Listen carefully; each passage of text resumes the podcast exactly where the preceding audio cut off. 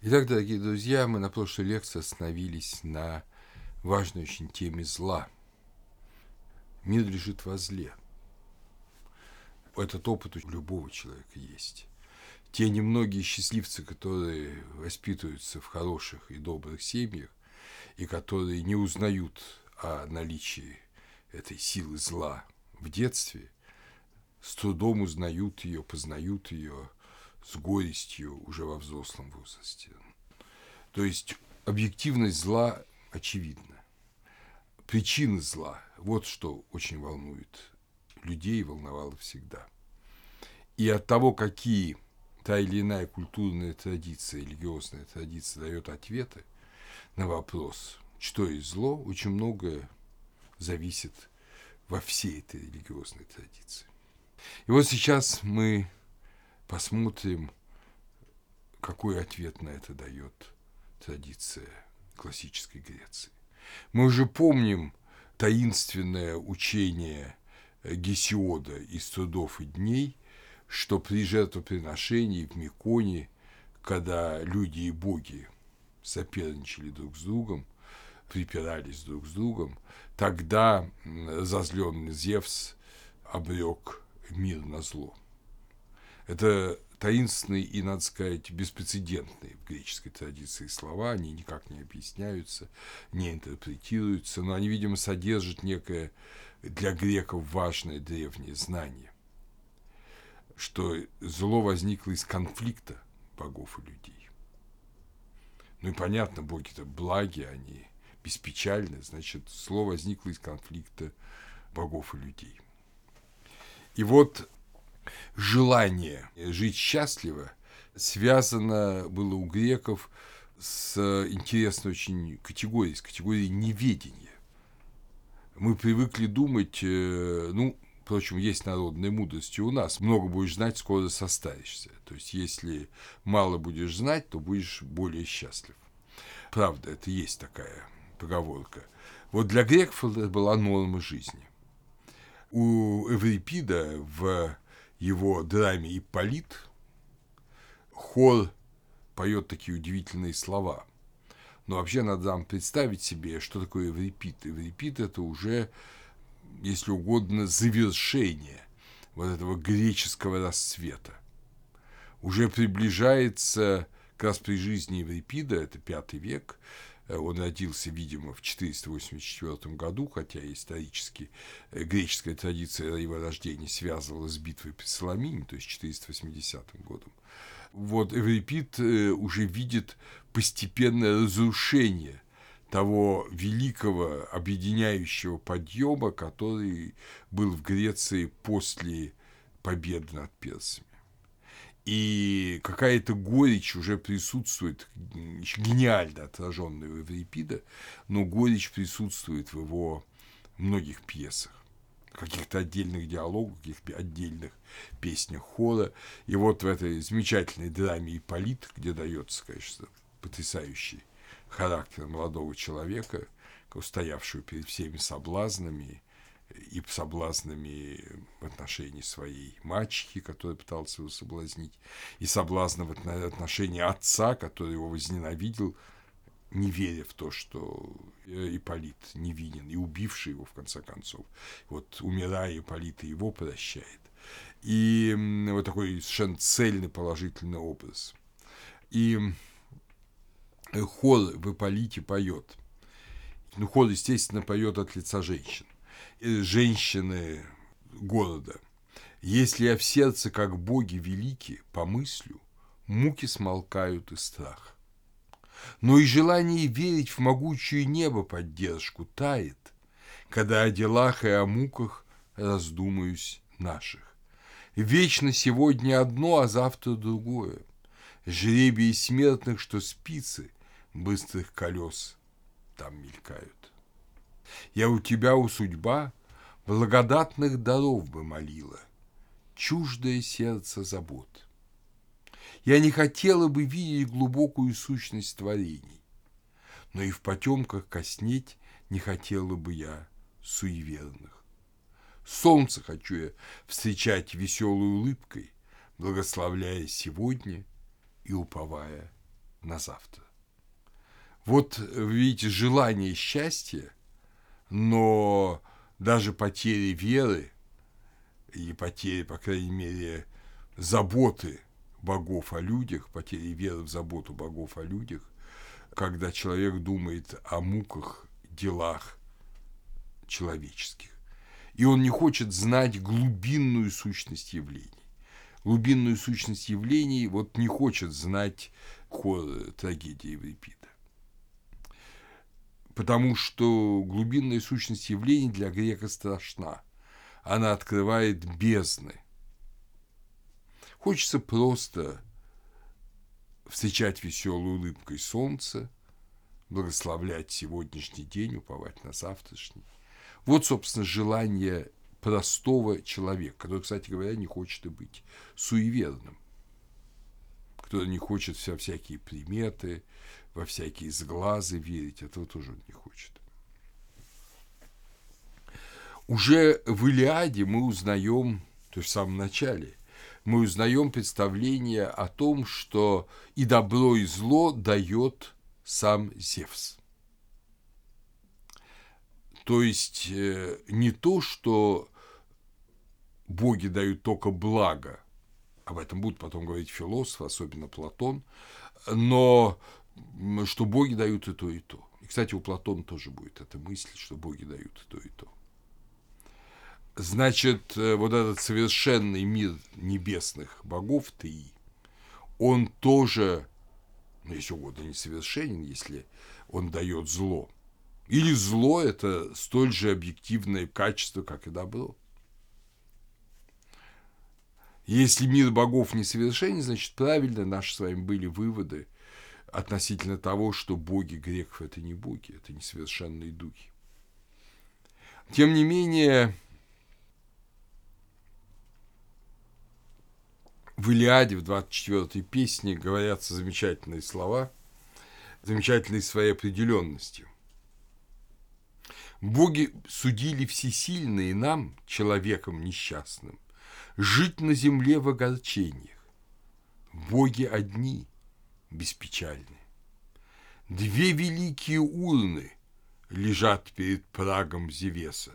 То есть перед порогом Зевса стоят два пифоса, если точно переводить текст, но э, немножко текст переведен, естественно, Гнедичем поэтически. Две великие урны лежат перед прагом Зевеса, полны даров, счастливых одна и несчастных другая. Смерть, кому их посылает смесивший кранион, в жизни своей переменно и горесть находит, и радость. Тот же, кому он несчастных пошлет, порошению предан.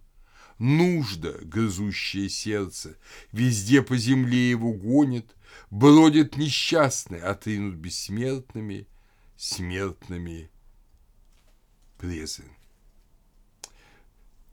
То есть э, зло дается от Бога. В законах, в своих законах в позднем, по всей видимости, своем сочинении, Платон рассуждает на эту же тему. Не следует ли признать, говорит Афинянин, один из участников беседы, не следует ли признать, что душа, правящая всем и во всем обитающая, что многообразно движется, управляет также и небом?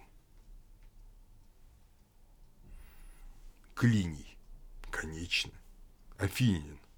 Но одна ли или многие? Я отвечу за вас. Многие. Ибо мы никак не можем предположить менее двух. Одной благодетельной и другой способной совершать противоположное тому, что совершает первое. Клиний, ты очень верно сказал. Значит, Э, по мнению Платона, это, надо сказать, его позднее представление, что есть две души, одна из которых дает благо, другая – зло. Плутарх в своем трактате об Исиде и Осирисе указывает, если ничто не возникает без причины, а добро не могло бы содержать себе причину зла, то природа должна иметь особое начало и особый источник как добра, так и для зла. Таково мнение большинства мудрейших людей. Плутарх был платоником, и фактически он повторяет мнение Платона. Представьте себе культуру, которая считает, что от богов исходит и зло. Что в зле не вина человека. В зле вина, причина зла – это воля богов. Это будет совершенно другая культура, чем, скажем, культура христианская, которая видит причину зла в самом человеке, в его решении, в его свободной воле. Удивительно, что именно греческая традиция, греческое христианство проработало потом очень тщательно идею свободы воли и идею того, что человек есть причина зла. Та греческая культура, которая считала Бога причиной зла, от Гомера до Платона и Плутарха, пересмотрела эту позицию сама в себе – это был тяжелый, глубокий внутренний пересмотр. С другой стороны, уже у Гомера в Одиссее, буквально в первых же стихах почти первой книги Одиссеи, Зевс говорит очень ясные слова. Странно, как смертные люди за все нас богов обвиняют. Зло от нас, утверждают они, но не сами ли часто гибель судьбе вопреки на себя навлекают безумством? Это, собственно, пролог ко всей Одиссее. Но обратите внимание, что Гомер заставляет Зевса, или Гомер устами Зевса, говорит, что люди утверждают, что зло от богов. То есть это было распространеннейшее мнение в греческом обществе эпохи Гомера. Хотя вот э, в данном случае Зевс возражает против этого и говорит, что люди сами очень часто творят зло. Но, с другой стороны, в том же Ипполите, Эврипида, тоже богиня Артемида, говорит Ипполиту и Тезею в последние минуты жизни Ипполита, а его отец Тезей, тот самый знаменитый Тесей, который бежал с Ариадной, да, скрыто. Э, Артемида говорит Ипполиту, «Чужою волей ты умертвил его, и дивно ли вам грешить, когда того желают боги?» Чужою волей – это наговор Федоры. По сути говоря, это чего ли человеческое. Но боги желают, чтобы люди грешили. Это удивительные слова, да? Но они в этом русле, в русле, опять же, гомеровском, когда из э, пифоса зла дают людям дурное и, соответственно, побуждают их к греху. Тот же наш Гесиот, который так глубоко говорил о причине зла, вот как соперничестве богов и людей, он подробно в трудах и днях рассказывает о Пандоре, а Пандора – это созданная Зевсом и богами всеми. Прекрасная девица, прекрасная внешне, но гнусная внутренне, такое бывает, которая стала женой Эпиметея и принесла с собой пресловутый ящик, полный горестей. Само создание Пандоры было ответом на то, что Прометей, желая спасти людей после вот этой травмиконской трагедии, он принес им огонь. Он дал им огонь, тем самым дал им цивилизацию и культуру. И вот в ответ на это, в отместку за это, Зевс э, дает людям массу злого. Опять же, видите, зло от богов. Надо сказать, что все имена тут значимы. Прометей про Митеос. Митеос мыслящий, про вперед, прежде. То есть тот, кто провидит будущее, провидец. Отсюда э, мыслящий прежде. Сначала подумает, потом делает. А эпиметей, отсюда эпилог, да, наше, то, что завершает, тот, кто мыслит, как в России говорят, задним умом. То есть э, сначала сделает, потом подумает. Ну, понятно, это недалекие люди. И вот именно через Эпиметея э, Зевс пытается отомстить Прометею, да и людям, которые получили божественный дар огня. Мы вообще видим очень такую интересную и сложную картину, когда вот один титан, сын титана Епета, Епетид, Прометей, спасает людей, помогает людям, а верховный бог, победитель титанов, Зевс, пытается погубить людей. И под властью этого губителя людей греки ощущали себя существующими. То есть фактически тиранический, человеконенавистнический характер богов в поэзии ясно отражен. Наверное, он был разделяемый в жизни. Поэтому нелегко было греку жить в таком мире. Отсюда специфика греческого искусства до классического времени, вот времени как раз Гомера, Гесиода, до э, персидских войн. Потом все сменилось, но тоже сменилось, как бы забылось. Как бы на какое-то время греки забыли, под каким гнетом нелюбви богов они живут. Потом эта память стала возвращаться, но стала вытесняться уже различными мистериальными традициями, но в конце концов была побеждена христианством. Мы должны себе представить, как греки восприняли христианство, живя под бременем такого миропредставления. Но послушаем, как в трудах и днях описывается вот этот подарок Пандора. Надо вам сказать, что эта тема настолько важна для Гесиода, что он ее повторяет в сокращенном виде в Теогонии в строках 567-590. То есть она для него важнейшая. Послушаем, это довольно большой кусок, но мне кажется, что он важно его услышать нам. Сын Япета, меж всеми искуснейший в замыслах хитрых, сын Япета – это Прометей. А перевод Вересаева. Рад ты, что выкрал огонь, и мой разум обманом опутал. На величайшее горе себе и людским поколениям. Вот Зевс осуждает ну, просто как современный диктатор. Прометей дал людям огонь, тем самым дал им цивилизацию, он дал им цивилизацию на горе.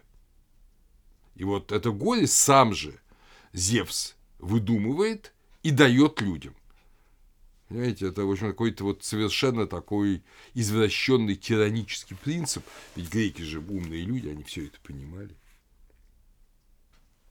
Им за огонь не спошлю я беду, и душой веселиться станут они на нее, и возлюбят, и возлюбят, что гибель несет. Так говоря, засмеялся родитель бессмертных и смертных.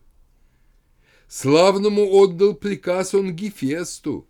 Обратите внимание, что Зевса именуют родителем бессмертных и смертных, но не в том смысле, что он их всех породил, а в том, что он ими всеми управляет как отец. Ну, как отец для многих приемный. Славно ему отдал приказ он Гефесту как можно скорее землю с водою смешать, человеческий голос и силу внутрь заложить, и обличье прелестное, девы прекрасной, схожее с вечной богиней, предать изваянию. Афине он приказал обучить ее ткать превосходной ткани, а золотой Афродите обвеять ей голову дивной прелестью, мучащей страстью, грызущую члены заботой. То есть, чтобы она была настолько прекрасна, что увидевшие ее люди мучились от желания обладать ею. Аргоубийце ж Гермесу, вожатую, разум собачий внутрь ей вложить приказал и двуличную лживую душу. Неплохо, да, про женщин? Разум собачий и двуличную лживую душу. Так он сказал. И кранида владыки послушались боги.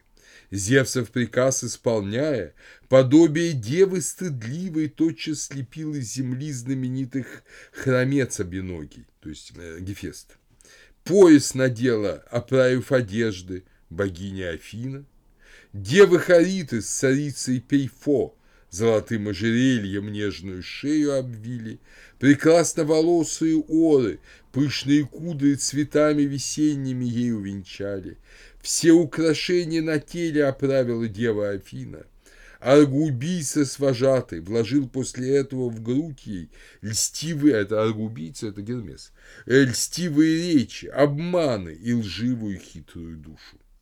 Женщину эту глашатой бессмертных Пандорою назвал, ибо из вечных богов, населяющих дома Олимпа, каждый свой дар приложил хлебоядным мужам на погибель.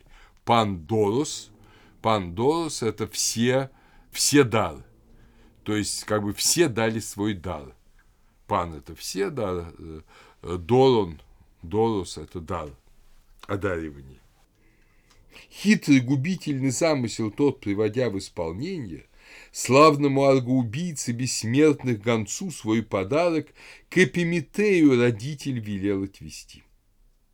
И не вспомнил Эпиметей, как ему Прометей говорил, чтобы дара от олимпийского Зевса не брать никогда, но обратно тотчас его отправлять, чтобы людям беды не случилось.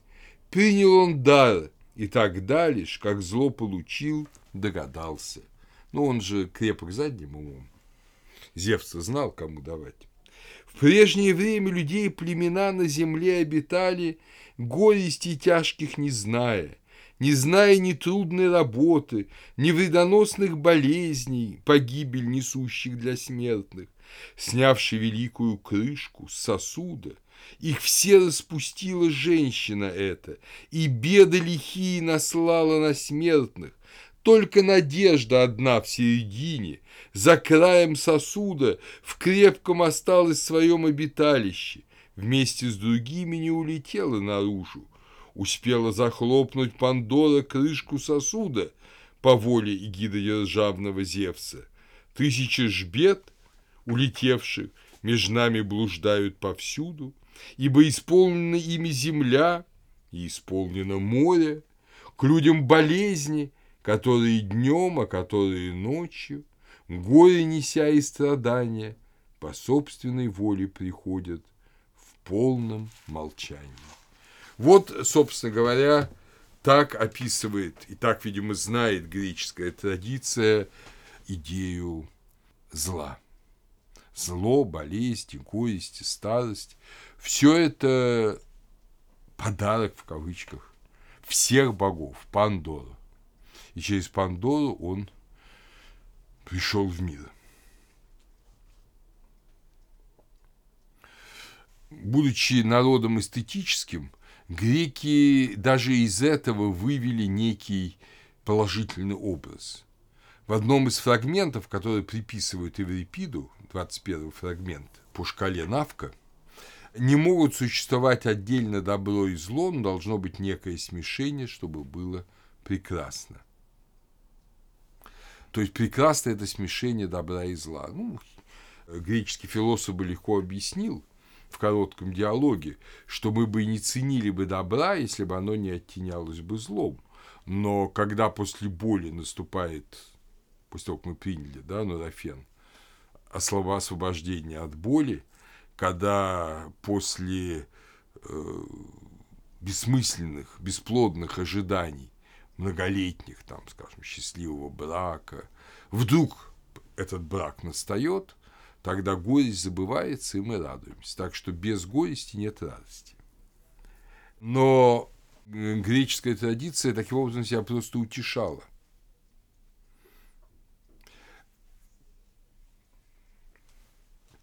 На самом деле вот этот принцип горя, который дан от богов, который дано от богов, это очень тяжелый принцип. И он, конечно, запечатлелся в сознании, в культуре греческого народа. Зевса именуют, как вы уже слышали, отцом и бессмертных и смертных. В «Трудах и днях», как я уже говорил, есть такая 108 строка, как появились на свет и боги и смертные люди. Считают, что это позднейшая вставка, эта строка. Но в любом случае люди и боги из земли, геи, генезис, то есть э, землеродные, все рождены из земли – как вы помните, в «Деяниях апостолов» апостол Павел цитирует в Ариапаге слова греческих поэтов Клеанфа и Арата Киликийца, который жил в том же в провинции, что и Павел, о том, что мы его и род, то есть мы род Бога. Вот это присутствует знание. Эпиктет, философ, говорил, ты часть Бога, ты носишь в себе частицу Бога. Но это знание, которое всегда было, оно не было доминирующим. Оно было на, на большой очень глубине, и далеко не все в него верили. А доминирующим было другое знание, что между богами и людьми лежит пропасть. И первый момент этой пропасти – это бессмертие богов, атанатос теи, и смертность людей. Люди не рождены, а созданы. Я вам рассказывал на прошлой лекции о создании людей. Боги презирают людей, это много раз говорится. Боги смотрят на людей как на нечто низшее, ну, в лучшем случае, как э, барин смотрит на крепостных мужиков. Он еще может там захотеть соединиться с какой-нибудь красивой молодой крестьянкой, как и боги вступали в связи с людьми. Но в целом он презирает это грязное мужичье и грязных людей. Также, собственно, вот отношение как к черни к людям, оно очень характерно для богов. Может, они и одного рода, потому что, в конечном счете, аристократы и простолюдины тоже одного рода. Но аристократы презирали простолюдинов хотя и жили за их счет. Так же точно и боги. Они стараются, чтобы люди все, что они просят, получали только через мольбу и жертву, чтобы не разучились приносить жертву богам. А то, если они подумают, что они сами могут жить без богов, так они и будут жить, и забудут о богах. И богам тогда нечего будет, нечему будет радоваться. На самом деле совершенно отношение большого рабовладельческого или если угодно, крепостнического хозяйства. В Илиаде есть такой момент, когда Диамет, один из э, героев значит, ахейских, он, э, сам того не понимая, вступил в сражение с самим Аполлоном. Аполлон отражает его блестящие удары, и Э, возмущен тем, что он вот на него напал. Аполлон говорит Диомеду, сыну Тедея, «Вспомни себя, отступи и не мысли равняться с богами». То есть вспомни себя, это вспомни о том, что ты человек. Никогда меж собою не будет подобно племя бессмертных богов и по праху влачащихся смертных. Ну, совершенно слова аристократа, обращенные к восставшему плебсу или к плебсу, требующему своих прав. И именно вот тогда же говорится и о том, что люди, действительно, люди не вечны, люди изменчивы. Именно тогда, именно Диомеду, его противник Главка говорит, листьям в дубравах древесных подобны сыны человеков, Ветер одни по земле развивает, другие дубрава, Вновь расцветая рождает, И с новой весной возрастают. Так человеки сии нарождаются, те погибают. То есть идет такой круговорот людей. Представляете, э, вот у нас мало кто задается этой мыслью, даже среди христиан, а греческое христианство, оно открыло с самого начала для себя, и в общем, сущности, эта мысль никуда не делась, просто ее редко здесь вспоминают, о вечности человека. То человек замыслен был Богом и был в мысли Бога предвечно. Пятый собор подтвердил, который был при Юстиниане, эту истину. Осудив идею предсуществования душ вне Бога, он подтвердил, что в божественном уме каждый человек существовал предвечно, как замысел. И человек этот будет существовать вечно. Смерть лишь переход. Э, вот это была новая мысль. То есть это была не новая для Египта, так думали и раньше, но для грека это освобождало грека вот этого власти – этих злых правителей, этих, помните, всегда суровые новые правители, вот этих злых божественных правителей, которые вовсе не благи к человеку. Поэт VII века Симонит Амаргосский, который вывел Самоса, греческую колонию на остров Амаргос, он э, в одной из своих элегий который так и называется «Доля смертных», очень грустно написал о доле смертных. То есть никакого восторга, никакого подъема. По воле мальчик Зевса тяжкогромного конец приходит к смертному. Не сами мы судьбу решаем нашу. Кратковечные, как овцы, мы проводим жизнь, не ведая, какой конец нам Бог готовит каждому. То есть не мы строим свою жизнь в свободной воле, а мы как овцы, а он как пастырь. Бесплодно мы метемся, и однако же все тешимся надеждой. Кто в ближайший день ждет радости, а кто в далеком будущем но каждый ждет. Пора придет желанное, получит много-много он богатств и благ. Один же, между тем печальной старостью, до времени сражен. Болезни тяжкие, удел других, те аресом повержены, ну, то есть во время войны убиты, не сводятся аидом в землю черную, те в море ураганом настигаются, и в яростных пучинах волн пурпуровых находят смерть, хотя б могли пожить еще. А те в петле кончают жизнь злосчастную и солнцем расстаются волей собственной. Не идет из бедствий мимо ни единое, но тысячи страданий, зол и горестей повсюду стерегут людей. По-моему, ни к бедствиям стремиться нам не нужно бы, ни духом падать, раз они настигли нас. Вот такое грустное размышление, но самое главное, что это от богов. Это не люди из мысли, это от богов. Все идет от богов. От богов идут горести, от нас идут только бесплодные мечтания, как сказал как Николай II Конституции. Да? Вот эти бесплодные мечтания у людей есть. А откуда эти мечтания? Эти мечтания от очень глубокого убеждения, которое есть в человеке, не знаю, опытный ли от прошлой ли э, религии второго тысячелетия, или оно вообще укоренено в человеке, это уже очень глубокий вопрос, от ощущения того, что Бог благ. Помните, вкусите и видите, яко благ Господь, блажен муж, и же уповает нань. Вот эти слова, они чужды грекам. Вот грек бы так не сказал. Но в глубине души живет надежда на благого Бога. Отсюда и обращение христианства. Глубокое обращение христианства. Проработанное обращение христианства.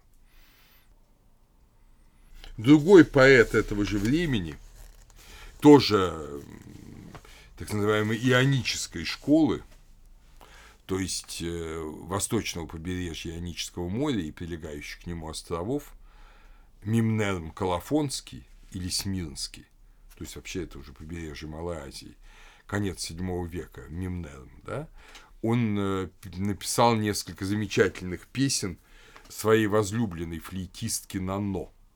Вот удивительно, да? Был влюблен в женщину, и она стала известной навсегда, потому что ее любил поэт.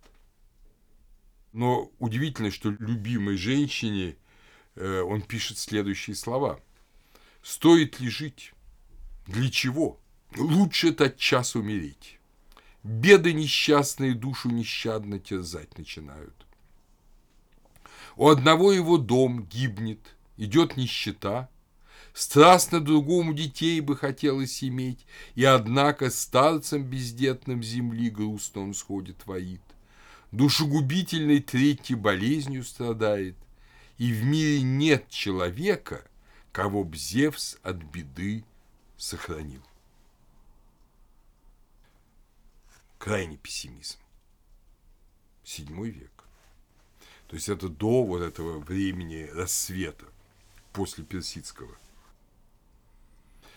Э, Мирча Илиада в своей истории религиозных идей, подводя итог вот этим воззрением на смысл жизни, крайне пессимистическим, и это право же не мода. Это не то, что вот какие-то там, знаете, у нас в эпоху, скажем, начала 20 века многие поэты вот принимали такую позу зачарованности жизнью. Это была действительно зачарованность, это была действительно огорченность жизнью. Вот Мирчелиада пишет, ионические поэты, кажется, были раздавлены ужасом страданий, болезней и старости. Единственными утешениями были война и слава, и наслаждение, доставляемые богатством. Ну, можно добавить еще, вспоминая того же Минерма, и просто объятие любимой он при всем своем пессимизме пишет своей Нано. Без золотой Афродиты какая нам жизнь или радость? Я бы хотел умереть, раз перестанут манить тайные встречи меня и объятия, и страстное ложе. То есть, э, вот любовь, да, вот слава Арета на войне, ну, в самое последнее, это и в народном собрании успех, вот все это хорошо, это потом очень ясно проявится. А вообще-то жизнь без печали.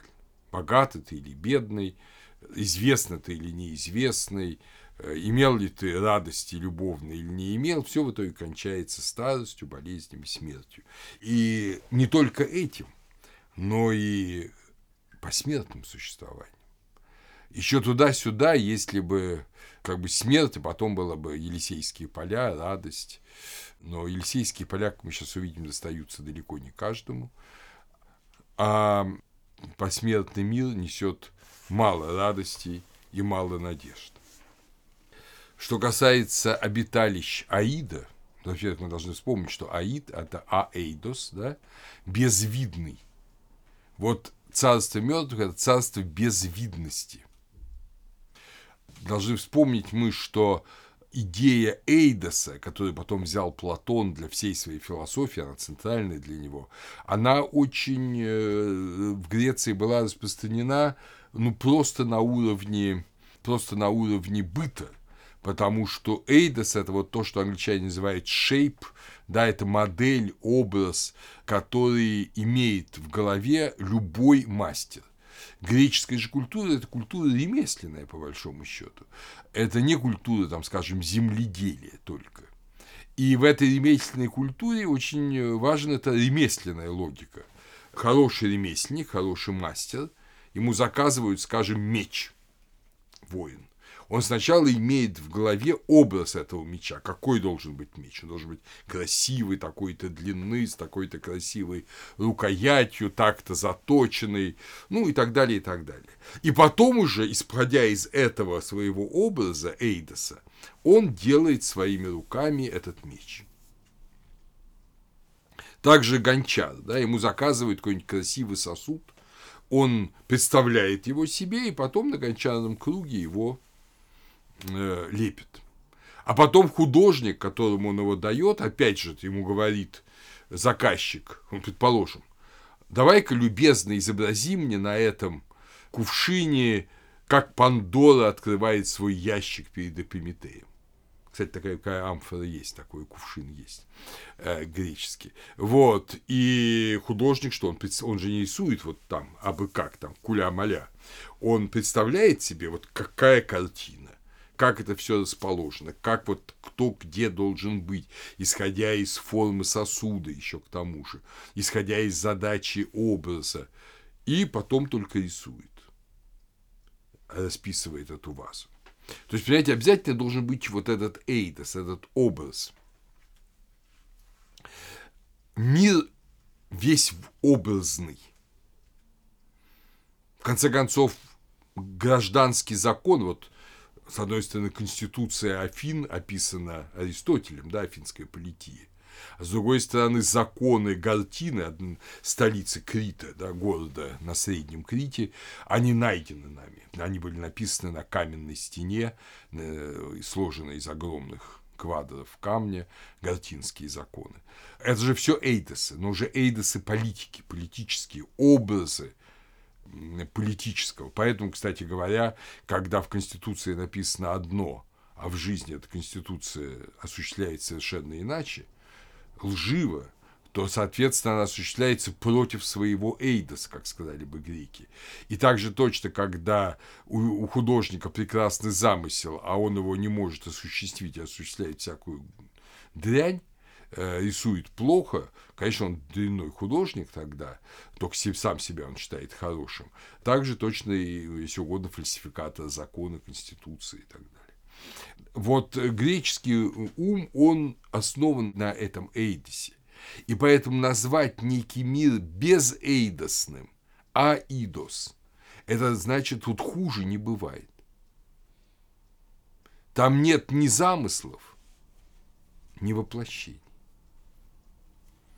Поэтому, э, когда обиталище Аида называется, кстати, в главе 20, которая именуется «Война богов», мрачные ужасные жилища, которых трепещут и самые боги, ну, это понятно, что это место, где совсем не симпатично, и куда попадать совсем не хочется. Хотя вот месопотамская традиция, вообще традиция, э, скажем, не Египта, а Месопотамии и э, Ханаана, она вот именно имеет ту же самую традицию плохого, безрадостного обиталища умерших. То, что евреи называли Шеол. И это вполне присутствует в Греции, даже еще усиленно. В Шеоле там просто спят, а здесь не, не спят, а реально страдают – по-моему, я уже говорил, но я сейчас просто напомню это. Кстати, в 11 главе Одиссеи происходит характерный диалог между Одиссеем, который стоит на границе Аида, подземного царства, живой Одиссей, и тени Ахилла, которые к нему подходят. Одиссей говорит, «Живого тебя мы как Бога бессмертного чтили. Здесь же над мертвыми царствуя, столь же велик ты, как в жизни некогда был» не ропщи же на смерть, Ахиллес богоравный. Так говорил я, это рассказывает Одиссей. Он же ответствовал, тяжко вздыхая. О, Одиссей, утешение в смерти мне дать не надейся. Лучше б хотел я живой, как паденщик, работая в поле, службою бедного пахаря, хлеб добывать свой насущный, нежели здесь над бездушными мертвыми царствовать мертвый. Запомним это слово «бездушное». Оно очень характерно. В Аиде нет душ, потому что душа – это волевое средоточие человека. Его там нет. Там нет никакой воли. Тем более ума. Мы сейчас чуть, чуть позже об этом поговорим. Способность мыслить в Аиде оставлена как особый дар только одному фиванскому прорицателю Тересию. Ради встречи с ним и, и спускается Одиссей в Аид. как говорится в Одиссее, сам Одиссей говорит, он лишь с умом, все другие безумными тенями веют. Патрокл, один из величайших героев ахейцев, убитый Гектором, как описывается в Илиаде его смерть. Тихо душа, излетевшая из тела, не сходит к Аиду, плачась на жребий печальный, бросая и крепость, и юность. Мы скоро узнаем, что у греков есть две души. Одна душа не сходит к Аиду, а другая просто растворяется и исчезает. Подлинно, говорит Ахил после встречи с Патроклом, с духом Патрокла, вернее, во сне. Подлинно есть и в Аидовом доме подземном дух человека и образ, но он совершенно бесплотный. То есть вы понимаете, даже вот эти слова из Илиады, Ахилла, они говорят о том, что все сомневаются.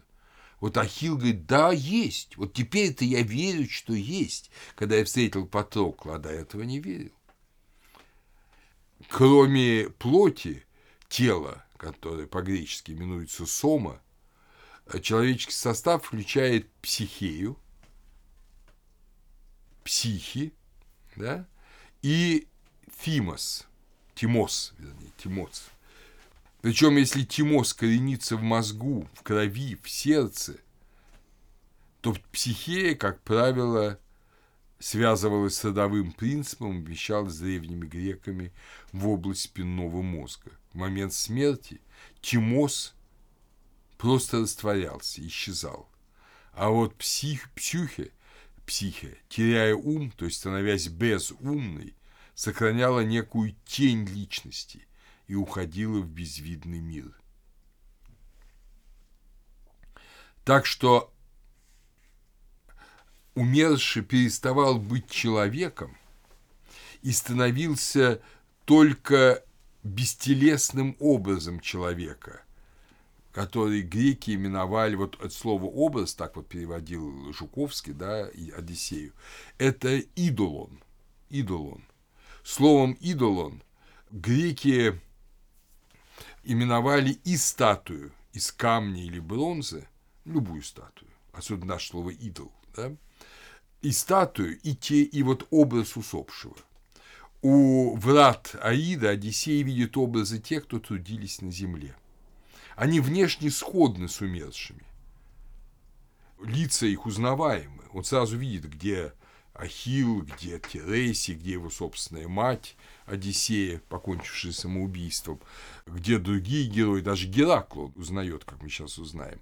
Но они сущностно пусты, они подобны как раз статуям.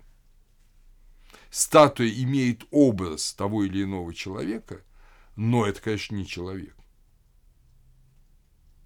Сколько бы ни орошали слезами статую умершего – он не ответит, не обнимет, не согреется.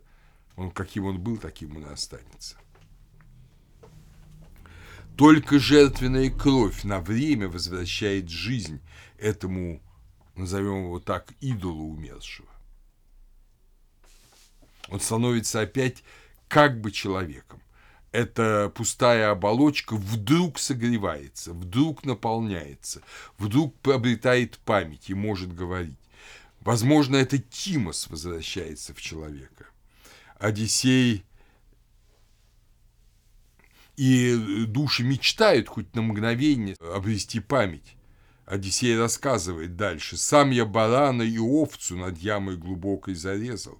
Черная кровь полилась в нее, и слетели с толпою души умерших из темной бездны Эреба поднявшись»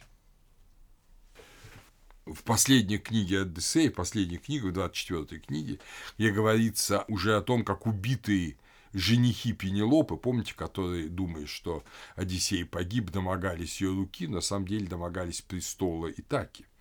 Э, вот Одиссей вернулся, их всех перебил, и 24 глава начинается рассказом о том, как души умерших идут в.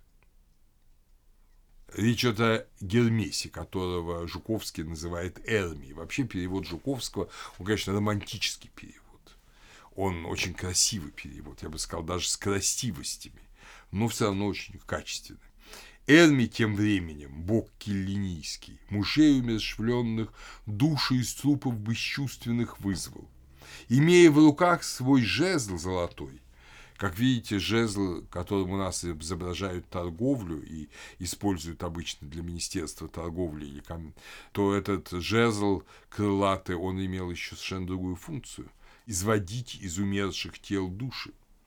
Им он махнул, и, столпясь, полетели за Эрмием тени с визгом, как мыши летучие.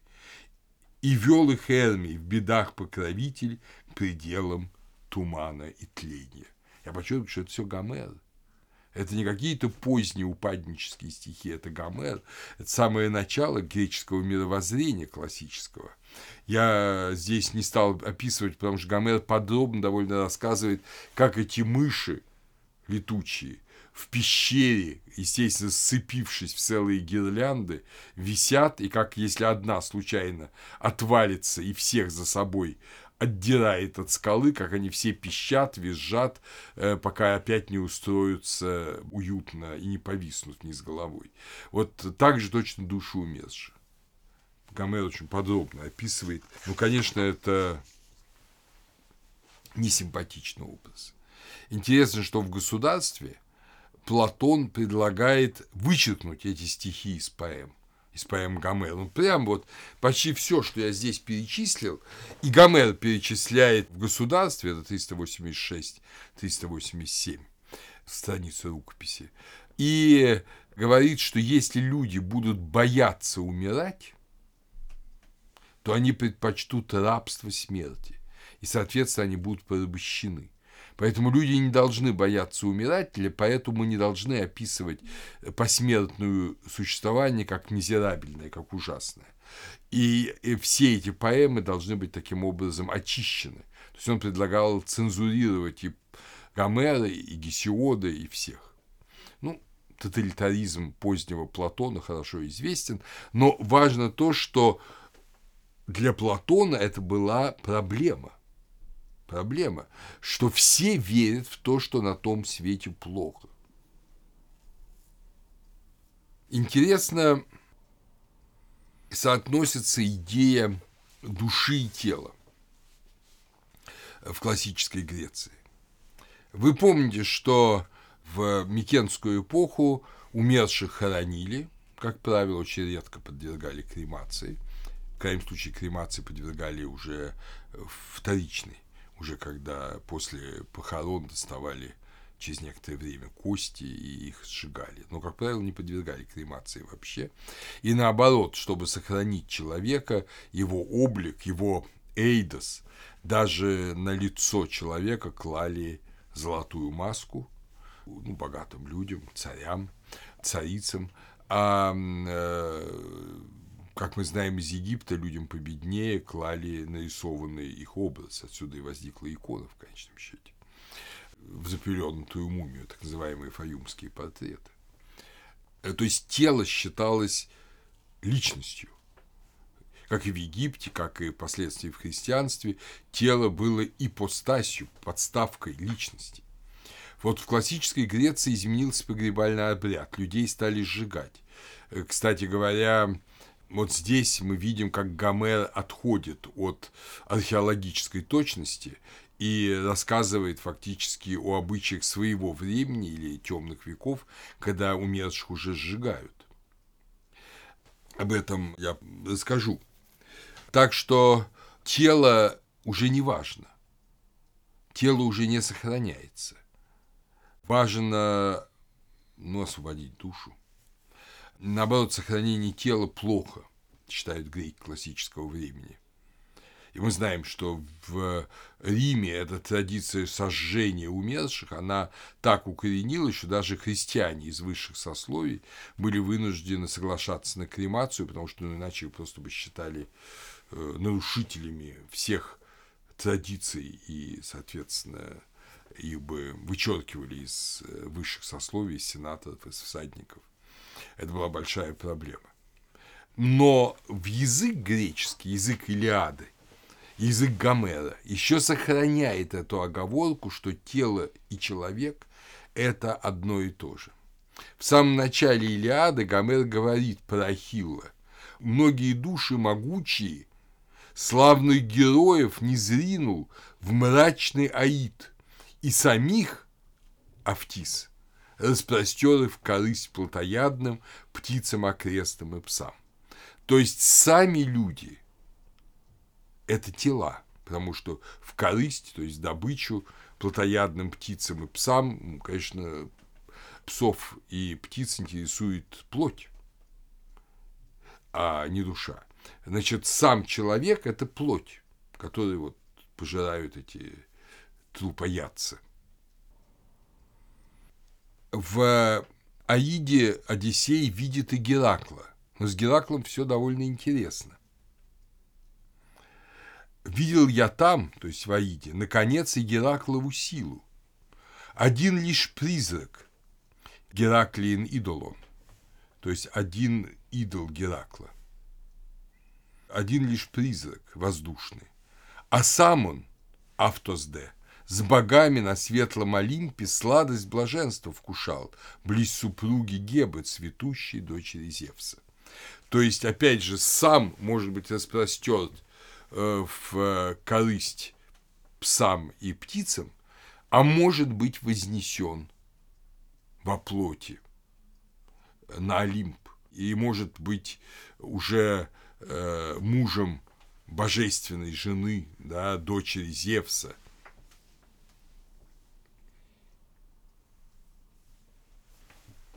Вот такова может быть судьба. Она вообще свойственна древним. Понимаете, как исключение, вы помните, как исключение Илья тоже вознесен во плоти на небо и Енах взят на небо и не узнал смерти. Вот так же и Геракл, но здесь тоньше. Его призрак воздушный, он в Аиде, а сам он на Олимпе, супруг божественной Гебы, все отлично.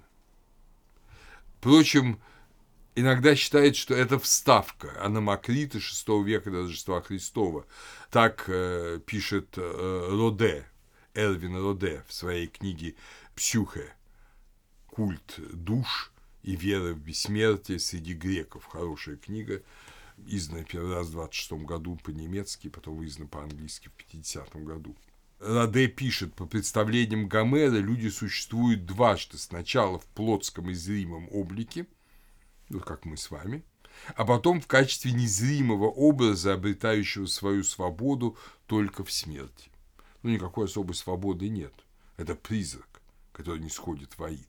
Только в исключительном случае свобода обретается на Олимпе.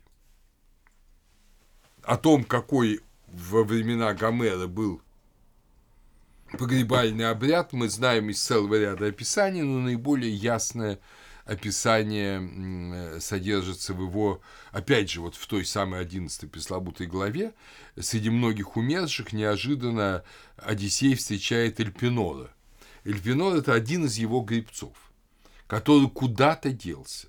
Когда Одиссей бежал от Серцеи, ему не удалось всех взять с собой своих спутников.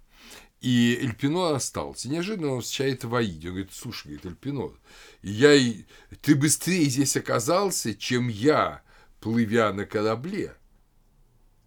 Как ты тут?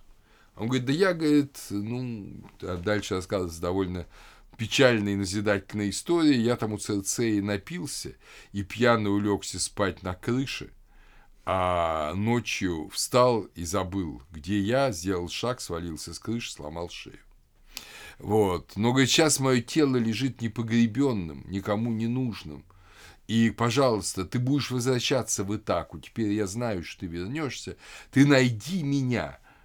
И дальше он говорит, возложи меня во всех доспехах на костер, и после того, как мой прах будет сожжен, насыпьте надо мной курган, и в этот курган воткните весло, он был гребцом, на корабле, как память о том, чем я всем вам служил. Вот, собственно говоря, такая просьба. А иначе, говорит, плохо будет тебе и плохо мне лежать непогребенному. Опять же, ну что ему плохо? Он в Аиде. Мало не все ли равно, что там бесчувственному телу, как говорил Пушкин, да? А тело-то бесчувственное, но вот связь с ним остается.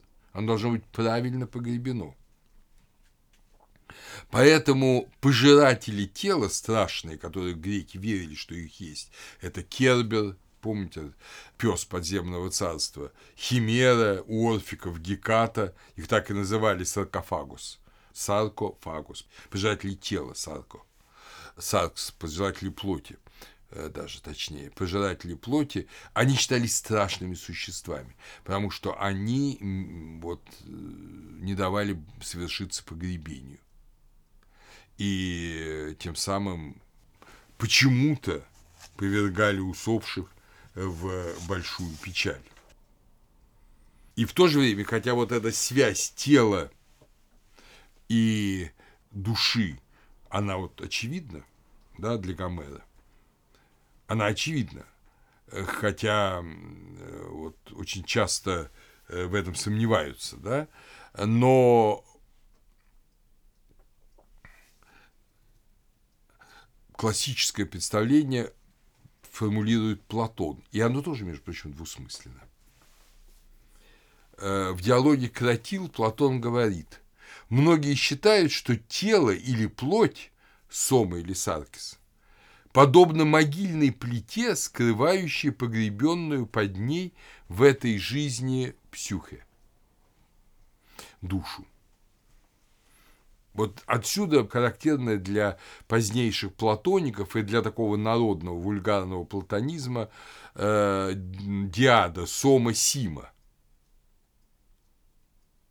Тело темница. Тело темница души. Но уже эта фраза говорит о том, что она скрывает не просто так душу, а скрывает в виде могильной плиты – а могильная плита, она же не только скрывает. Могильная плита – это по древнейшим представлениям, когда еще эта могильная плита был Мингир, предположим, она является знаком личности, можно сказать, уже нетленным вечным телом умершего, потому что камень, он нетленен.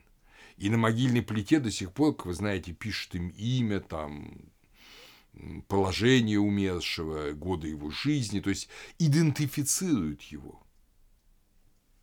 В этом смысле могильная плита – это не клетка, не темница. Это идентификат человека, так же, как и тело. Ведь на самом-то деле даже в Аиде – в безвидности Одиссей узнавал души, значит, они имели облик тела, хотя бы как статуи. Ну, если угодно, и на могиле можно поставить статую. И буквально в следующей фразе Сократа, который говорит об этом, объясняет Гермогену. В то же время эта плита представляет собою также и знак, тоже Сима, ибо с ее помощью душа обозначает то, что ей нужно выразить, и потому тело правильно носит также название Сима. Значит, э, когда мы именуем Сома Сима, это не только темница, это еще и знак. Это знак. Тело – знак души. Это большая, большая мысль. Мы видим, как греки у них не было догматики. Были народные представления, были представления философов, но они искали. В отличие от, скажем, цивилизации Месопотамии, Египта, где была проработанная догматика, греки искали. И, можно сказать, поэтому и появилась греческая цивилизация, до нас дошедшая и нас одушевляющая, что ничего ясно не обозначено.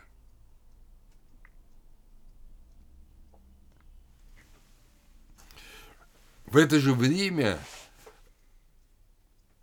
или даже немножко раньше, мы фиксируем, у Гомера этого нет, у Гесиода этого нет. А у Пиндера уже это есть. Это учение о переселении душ.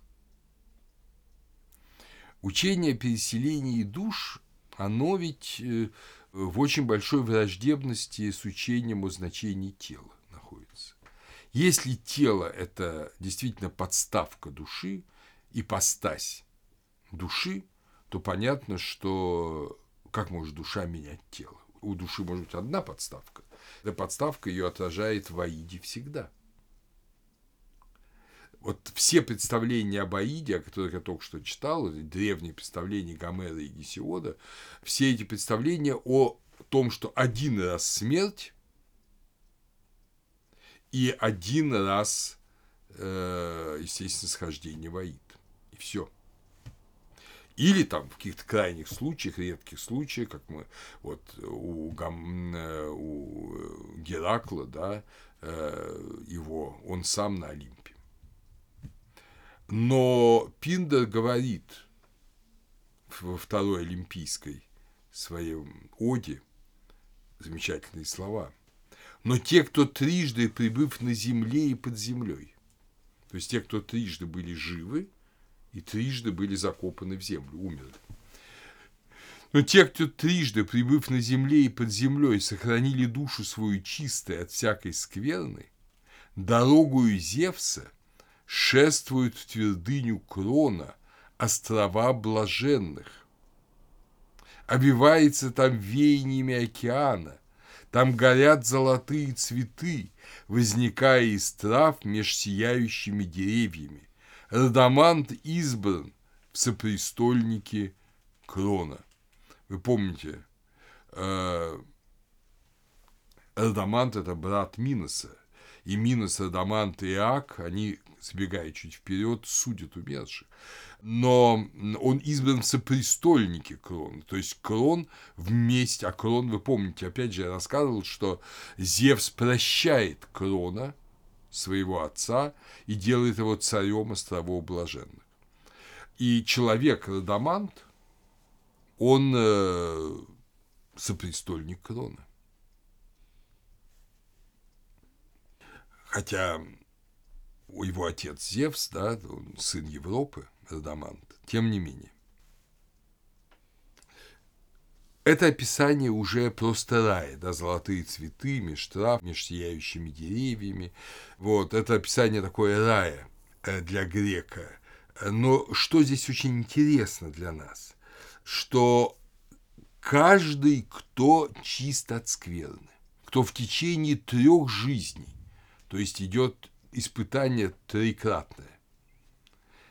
Три жизни надо прожить, три раза умереть, и если ты не осквернил себя, ты идешь уже не в мрачный Аид, а на острова блаженных под власть Крона, где люди, подобно Адаманту, уже сопрестольники Крона. То есть помните слова Христа, как бы я хотел пить с вами уже новое вино в Царстве Небесном. Как бы хотел возлечь с вами в Царстве Небесном за столы, говорит он своим ученикам. Вот они сопрестольники уже Крона. Откуда это? Этого нет у Гомера. Мы можем только гадать, то ли это древнее орфическое знание, древнее э, замистериальное знание – то ли это уже знание, пришедшее с Востока. Дело в том, что у Платона есть э, такой миф об Эре, рассказ о том, как некий Эр увидел вообще, он, он был живым, он попал посмертный мир и увидел, как души умерших вновь возвращаются в тела, причем э, в зависимости от того, как себя вел человек на земле, он обретает то или иное тело, или тело хорошего человека или тела, ну, имеется в виду тело младенца, да, который должен стать хорошим человеком, родиться в счастливой семье, там, скажем, царской, богатой, культурной, или в, в семье каких-нибудь бандитов, разбойников, крестьян несчастных, рабов, или вообще оказаться животным. То есть потом это будет все очень подробно разработано платином, и вообще в платоновской традиции сохранится, оно есть до Платона у Пинтера, идея о том, что человек многожды рождается.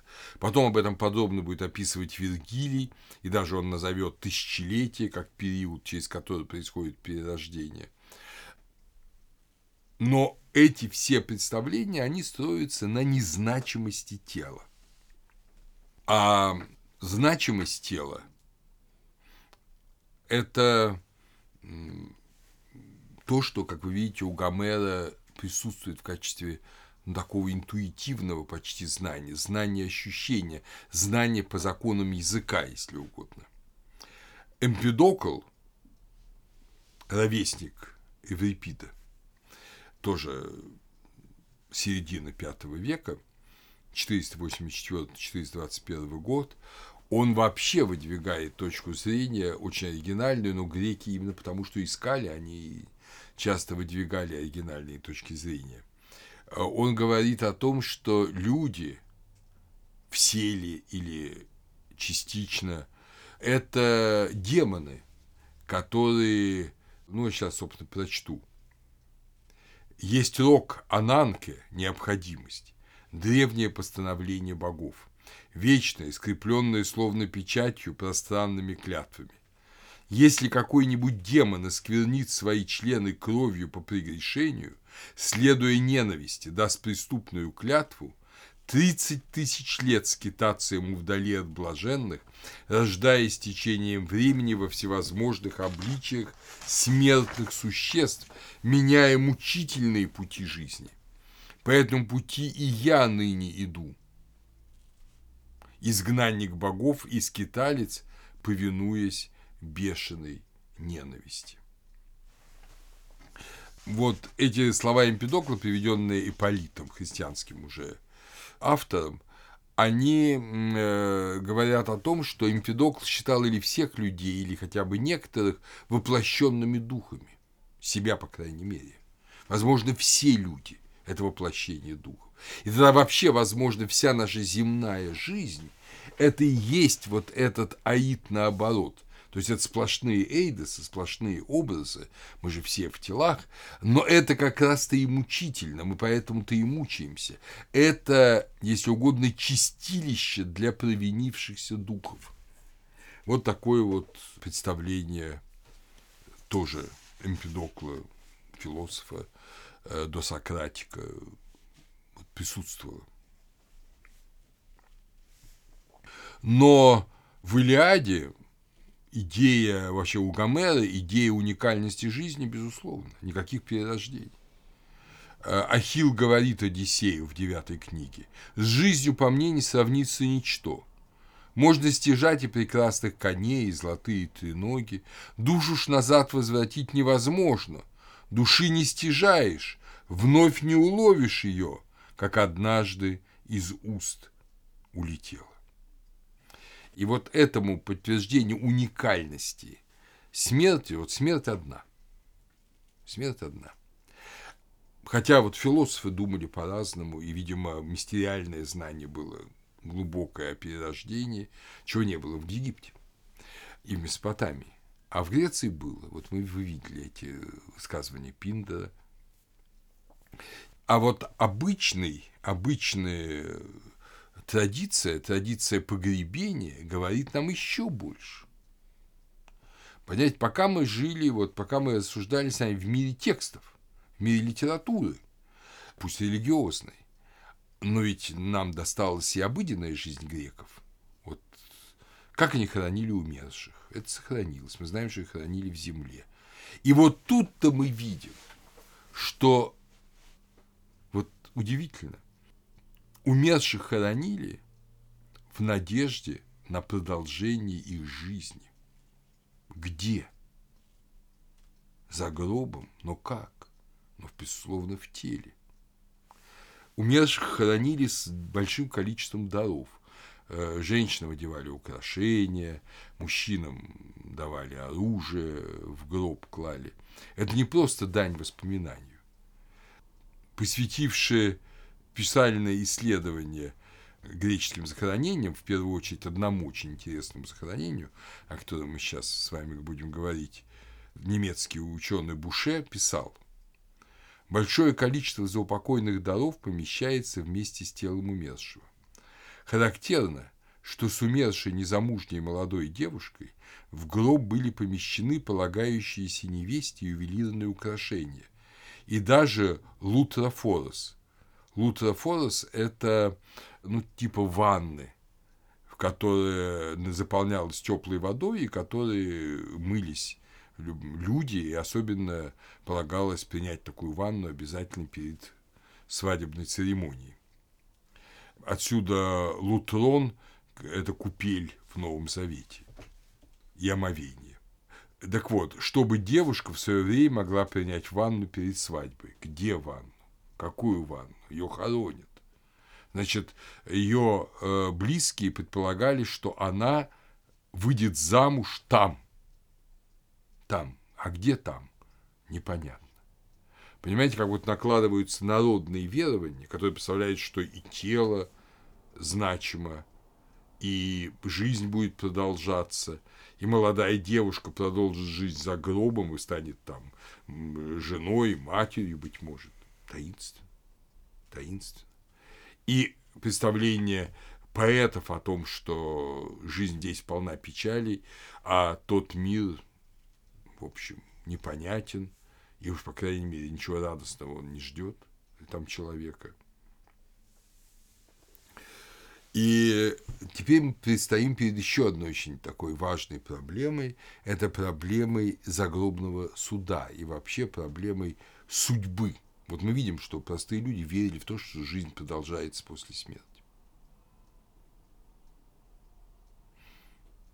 Надо сказать, эта традиция поразительным образом кочует из эпохи в эпоху. Мне пришлось присутствовать на отпевании христианском двух молодых людей – Э, жениха и невесты, которые вместе погибли в автомобильной катастрофе.